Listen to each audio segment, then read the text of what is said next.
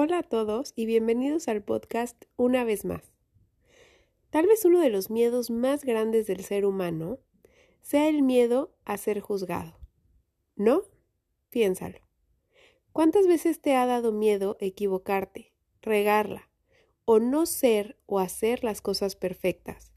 No dar el ancho, entre comillas, con tus hijos, papás, pareja, hijos, en el trabajo, escuela, no verme bien o lo suficientemente bien, o como se debería, otra vez entre comillas.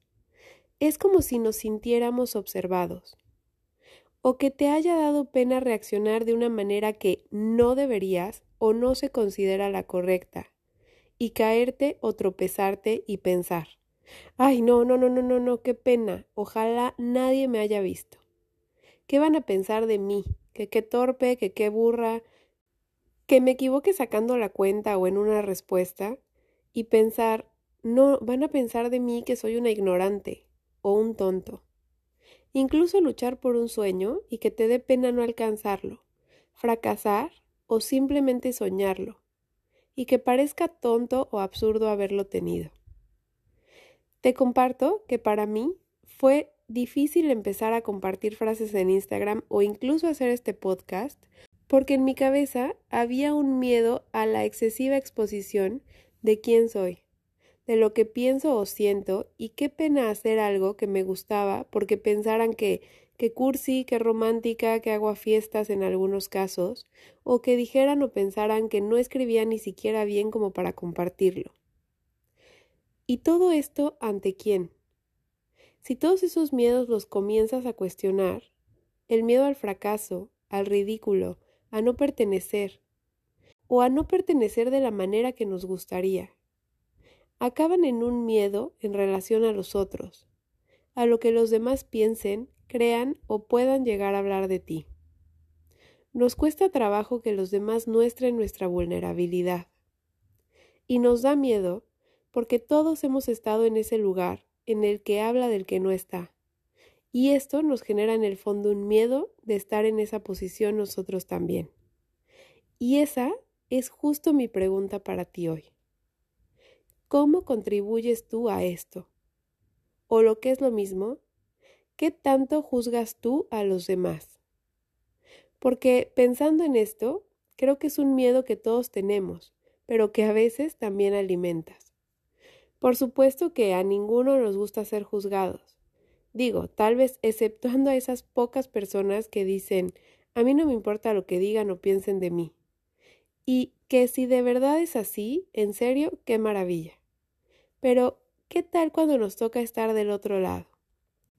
En general, creo que a todos se nos da mejor estar del lado del que juzga, porque es muy fácil. Es creer saber de qué se trata la historia completa sin haber acabado la película y a veces juzgamos, hablamos, opinamos y pensamos acerca de la vida del otro como si de verdad conociéramos y supiéramos toda su historia. Cuando la verdad es que ignoramos bastantes cosas de lo que vive o está atravesando esa persona. Hay que considerar que cada quien actúa de acuerdo a lo que considera lo mejor, o a lo que le gusta, y a las herramientas que tiene en ese momento, que pueden o no pueden ser muchas, pero son las que esa persona tiene. Tengo la teoría de que entre más duramente juzgas a los demás, más duramente te juzgarás a ti misma. No podemos estandarizar ideas, pensamientos, creencias y pretender que todo mundo actúe o haga lo que nosotros haríamos, simplemente porque nuestro ambiente, pensamientos, historia es completamente diferente a la de esa persona. Aunque creas conocer todo de una persona, en el fondo no puedes saber por lo que está pasando, cuáles son sus heridas, sus traumas, todo lo que viven o atraviesan. Pero, ¿por qué juzgamos? El juicio es una parte natural de la forma en la que procesamos la información y tomamos decisiones en nuestra vida diaria. Comparamos y juzgamos todo el tiempo, entre lo que sería mejor o peor para nosotros o para nuestros hijos o empresa, de acuerdo al juicio que nos hacemos de las opciones que tenemos, y es así como decidimos.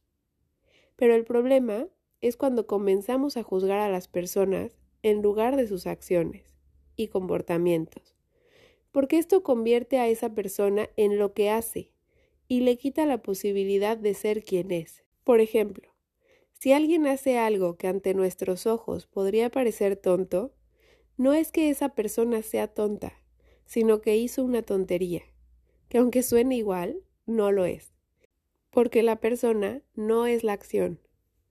La mayoría de nuestros juicios se basan en prejuicios o estereotipos que nos han sido impuestos o de los que hemos aprendido desde que éramos niños, y muy pocas veces hablamos con hechos o evidencias. Juzgar a alguien limita nuestra capacidad de ver las cosas desde una perspectiva más amplia y nos hace cerrarnos a nuevas ideas y experiencias, a aprender y a cambiar de opinión, a crecer como individuos. Creo que juzgar es algo fácil que se ha vuelto parte de nuestros hábitos y que tenemos a veces ya de manera automática, y tal vez ni cuenta nos damos porque todos hemos formado parte de estas conversaciones en las que se pone sobre la mesa la vida de una persona y en las que vamos aportando nuestra opinión. Pero te propongo que le bajemos a la rigidez y exigencia que ponemos en juzgar la vida de otros, recordando que cada persona tiene su propia historia y circunstancias. Lo que puede parecer una elección o comportamiento incomprensible para nosotros puede tener un significado completamente diferente para la otra persona. Y tal vez, si tratamos de empatizar con la otra persona, podemos ampliar nuestra propia perspectiva. Creo que a veces, si empezamos a practicar la curiosidad, en donde preguntamos o nos cuestionamos, podemos aprender más de la situación y comportamiento de las otras personas y abrirnos a nuevas formas de pensar o sentir, antes de sacar conclusiones precipitadas. Valoremos las mesas de amigos en las que se pueden tener tan buenas conversaciones, en las que nuestras vidas sin nivel de confianza dan para hablar de nosotros mismos, en las que simplemente no es necesario traer a tema a nadie más.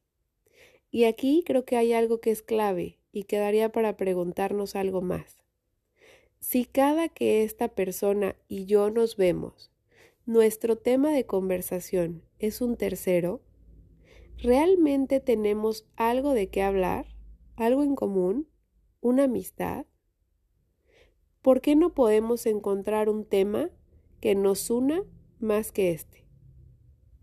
Recordemos que somos humanos, que nos equivocamos y que todos estamos en este mismo tren, intentando descifrar a dónde vamos. A unos se les pasan unas bajadas, a otros otras, pero ahí vamos. Puede que si los liberas a ellos de tu ojo crítico, te liberes también un poquito a ti, y te des más chance de intentar cosas, de equivocarte y bajarle al miedo a ser juzgado. Nos escuchamos el próximo capítulo. Adiós.